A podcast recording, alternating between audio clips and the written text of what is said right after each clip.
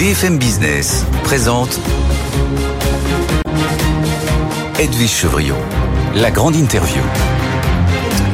Bonsoir à tous, bienvenue dans la grande interview. Ce soir, notre invitée, c'est Marie-Lise Léon. Elle est secrétaire générale de la CFDT. Euh, bonjour ou bonsoir, Marie-Lise Léon. Bonsoir. Merci d'être euh, avec nous, surtout qu'il y a une actualité très chargée, actualité sociale, euh, notamment autour de, cette, de ce fameux accord sur la nouvelle convention assurance chômage. Donc, Là, vous sortez de votre bureau national, il n'y a pas un suspense monstrueux.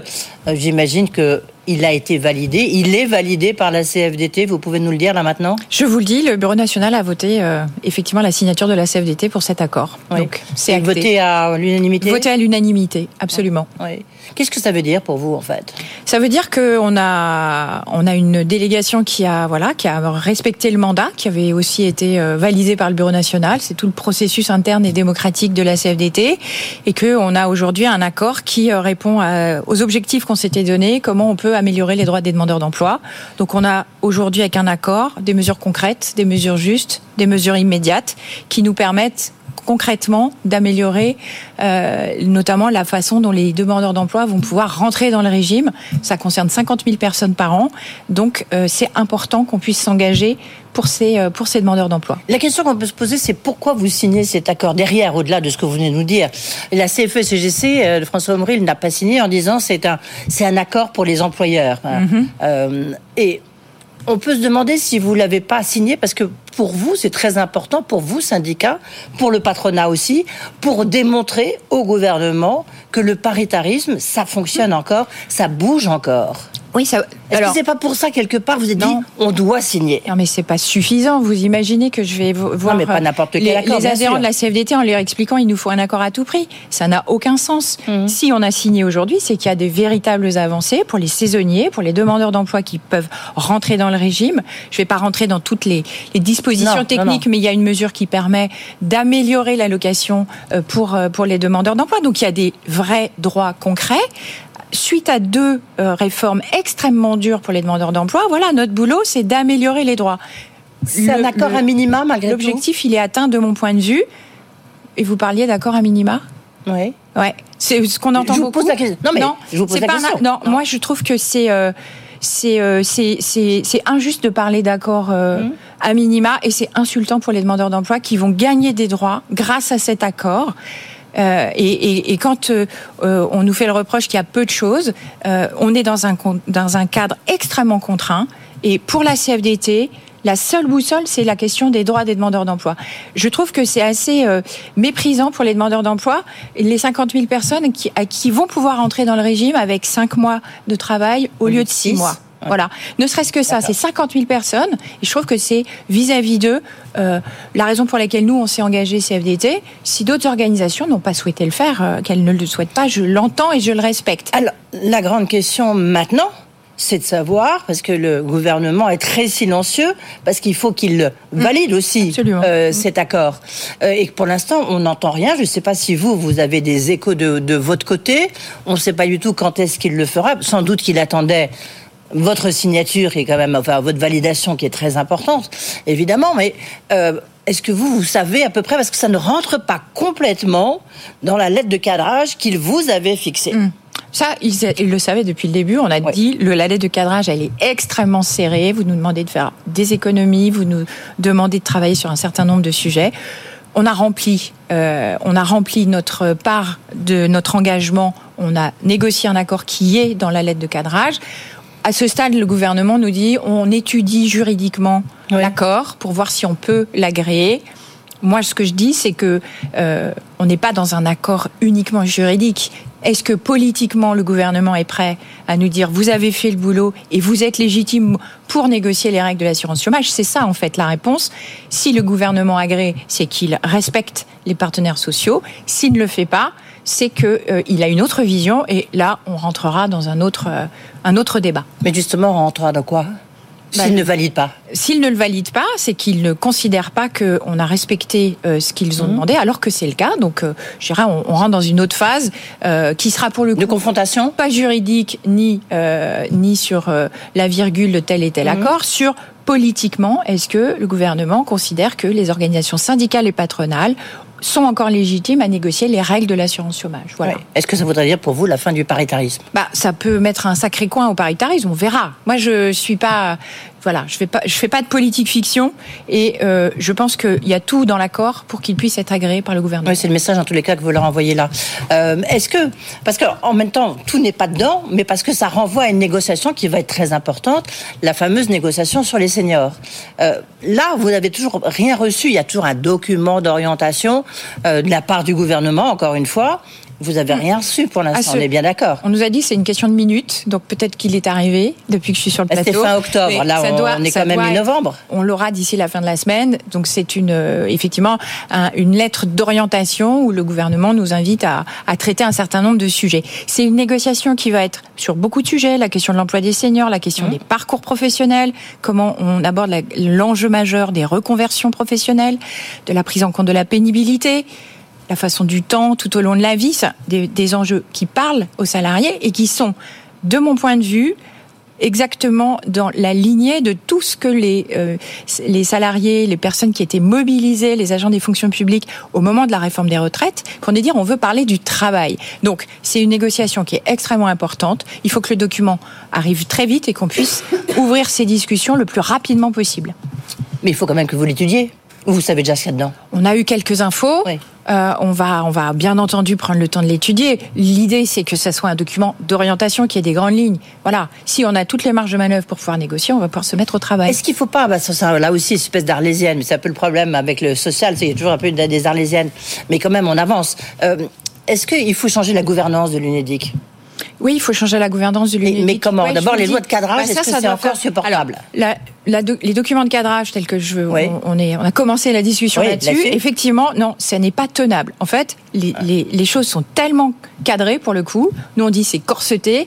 On explique aux organisations syndicales et patronales ce qu'elles doivent euh, respecter comme trajectoire financière, les économies qu'elles doivent faire chaque année et l'ensemble des, euh, des leviers qu'elles doivent travailler pour atteindre les objectifs. Donc, en fait, euh, on nous explique tout ce qu'il faut négocier et comment le négocier. Donc ça, c'est pas possible. C'est pas possible. C'est très scolaire c'est scolaire, mais c'est surtout, euh, moi je pense, c'est surtout un manque de confiance, c'est-à-dire qu'on explique aux partenaires sociaux ce qu'ils doivent faire et négocier, comme si on n'était pas capable nous de réfléchir et d'avoir une bonne connaissance de ce qui se passe dans les entreprises, les administrations, et la façon dont euh, aussi les chômeurs euh, vivent le chômage. Et, derrière tous ces chiffres, en fait, c'est des situations individuelles extrêmement, souvent douloureuses, extrêmement difficiles, qu'il faut pouvoir tenir compte. Et c'est toute la plus-value aussi de notre connaissance du monde du travail qui est utile dans ces de, de quelle arme vous disposez euh, à la tête de la CFDT, premier syndicat français? Vous me direz, vous avez une voix qui porte, Marie-Lise Léon, mais de quelle arme vous disposez euh, si jamais le gouvernement euh, ne vous entend pas? Alors sur, sur sur la question de l'évolution de l'assurance chômage, nous on est prêt à ouvrir la discussion et de voir comment on revoit les règles, comment on fait en sorte qu'on négocie différemment. Mmh. Voilà. Moi j'ai une boussole, euh, c'est la question des droits des demandeurs d'emploi, les droits des travailleurs. Euh, moi, je pense que les, organisations syndicales, elles ont leur mot à dire sur ces règles-là. Les employeurs également. L'État peut aussi avoir son mot à dire. Donc moi, je suis ouverte à ce qu'on puisse discuter d'une nouvelle gouvernance. Mais j'ai aussi euh, un principe, c'est que euh, si on donne une place aux organisations syndicales, c'est pas un strapontin. C'est-à-dire qu'il faut que si on est là, c'est qu'on a une responsabilité et qu'on peut décider de certaines euh, de choses. Donc c'est tout l'enjeu des discussions qui devraient démarrer probablement début d'année 2024. Est-ce que vous avez le sentiment que le, MEDEF, le, enfin, il y a trois syndicats patronaux, il y a l'UDP évidemment et, et euh, la CPME. Est-ce que est-ce qu'ils sont avec vous derrière dans, ce combat un tout petit peu face au gouvernement sur le, le paritarisme, sur les négociations, les, accords? Tous les tous les signataires de l'accord sont sont convaincus de l'utilité du paritarisme y compris ceux qui n'ont pas signé pour des raisons diverses et variées. Mais je pense que oui, on a des organisations syndicales et patronales aujourd'hui qui sont euh, convaincus que ça a une utilité, que ça doit évoluer, mais qu'il ne faut pas faire n'importe quoi. Est-ce que dans une interview de nos confrères, chez nos confrères Les Échos, vous avez parlé de normalisation des relations avec le gouvernement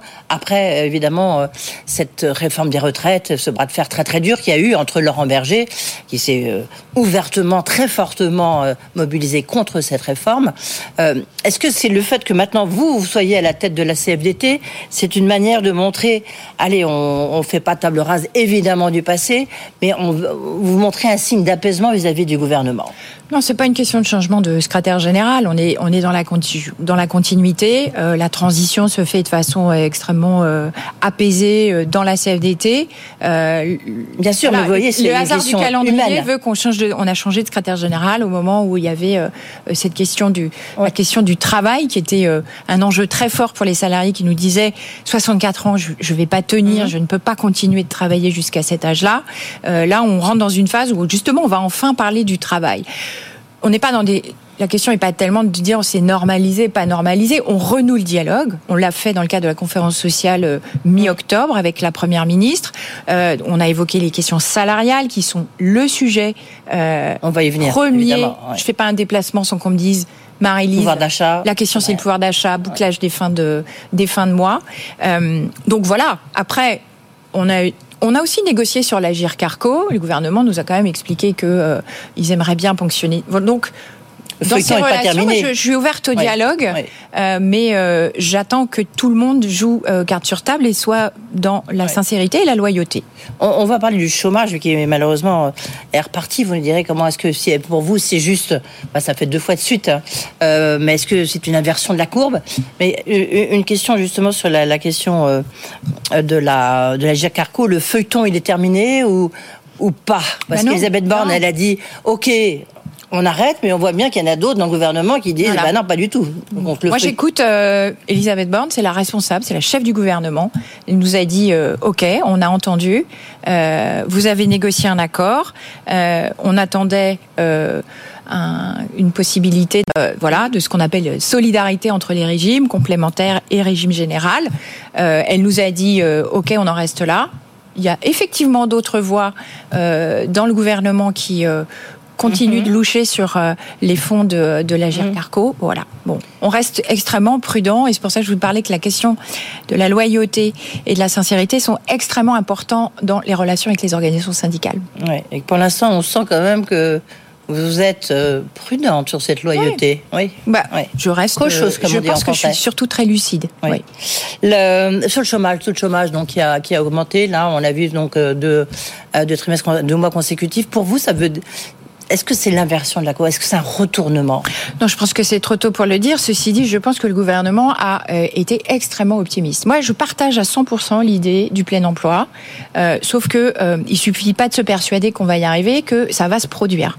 Et donc, je pense qu'il y a, il faut avoir d'autres mesures et que, euh, si je le résume, de dire on revoit les droits au, RSA en stigmatisant les demandeurs euh, d'emploi extrêmement éloignés de l'emploi.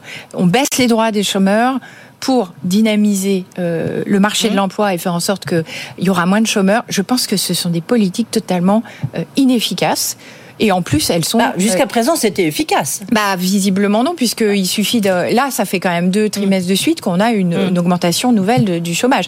Au-delà de ça, quand je parle des prévisions extrêmement optimistes du gouvernement, euh, oui, je suis inquiète parce qu'en fait, ils ont basé euh, toutes les le, le, projet de budget, les finances publiques sur des hypothèses extrêmement optimiste et c'est pas faute d'avoir été alerté sur euh, par notamment des économistes qui disaient vous êtes quand même extrêmement euh, extrêmement optimiste. Donc l'objectif du plein emploi du président de la République à l'issue de son quinquennat, deuxième quinquennat, pour vous ça vous paraît euh, irréaliste? Ça me semble un objectif qui qui peut, enfin qui que je partage. je doute que l'ensemble des politiques soient déployées pour pouvoir l'atteindre. Mmh. Je m'explique on n'a pas de politique euh, jeune. On sait qu'il y a une réforme de l'apprentissage, accès à l'emploi via l'apprentissage. Mmh. C'est extrêmement intéressant. Or, on se rend compte qu'il y a quand même pas mal d'effets d'aubaine, notamment sur des formations supérieures. Et quand on regarde les résultats de l'insertion dans l'emploi ça répond voilà ça répond pas forcément à l'apprentissage. C'est pas un, job euh, au bout euh, à 100% pour euh, tous les coups pour pour les pour les jeunes. On a un, un, enjeu majeur sur la question des seniors. Donc la balle va, va nous être renvoyée. Mais voilà. Mais le sujet étant que avant même de poser l'ensemble de ces sujets, on nous a dit qu'il faut travailler jusqu'à 64 ans. Ça me semble encore une fois avoir pris les choses à l'envers. Encore trois questions très importantes, mais il nous reste trois minutes. Hein, donc, vous voyez, Marie-Lise c'est important euh, d'aller peut-être vite, malheureusement, euh, sur la, question des rémunérations. Mm. Est-ce que vous estimez quand même que les entreprises, elles ont joué le jeu? Parce que quand on regarde les hausses de salaire, en euh, fait, il y a des hausses de salaire. Euh, je vais vous dire oui et non. Ça dépend des entreprises, ça dépend des secteurs d'activité. Il y a des négociations de branches qui ont permis euh, d'obtenir des belles, des belles augmentations de salaire. Je pense à la sécurité privée ou encore à tout ce qui est téléconseiller, agent d'accueil. Là, il y a eu des, il y a eu des avancées. il y a encore des branches dans lesquelles c'est totalement bloqué. Les employeurs ne veulent pas, ne veulent pas avancer. Je pense aux laboratoires médicaux où là, on a un vrai des éléments de blocage. Dans les entreprises, c'est pareil. On peut obtenir des avancées euh, extrêmement conséquentes en fonction des. Ça dépend des, aussi de la santé des entreprises. Donc c'est très, euh, c'est difficile de le regarder uniquement avec un projecteur très euh, très large. Il faut vraiment regarder ce qui se passe par secteur, par entreprise. En tout cas, c'est le sujet numéro un pour les travailleurs et notamment ceux qui n'ont pas connu, euh, qui n'ont pas eu d'augmentation. Je pense aussi aux agents des fonctions publiques à qui on a dit pendant 5 ans gel du point d'indice, une augmentation de 1,5 euh, euh, mi, mi 23. Et là, ce qui se profile, c'est c'est année blanche pour 2024 pour la CFDT. C'est hors de question. C'est net, c'est pas possible. Non, c'est pas possible. C'est pas, pas, possible. Vous avez une inflation des prix de l'alimentation de 22% en deux ans. C'est pas tenable. C'est pas possible. Oui. Il y a, a d'autres formes de rémunération.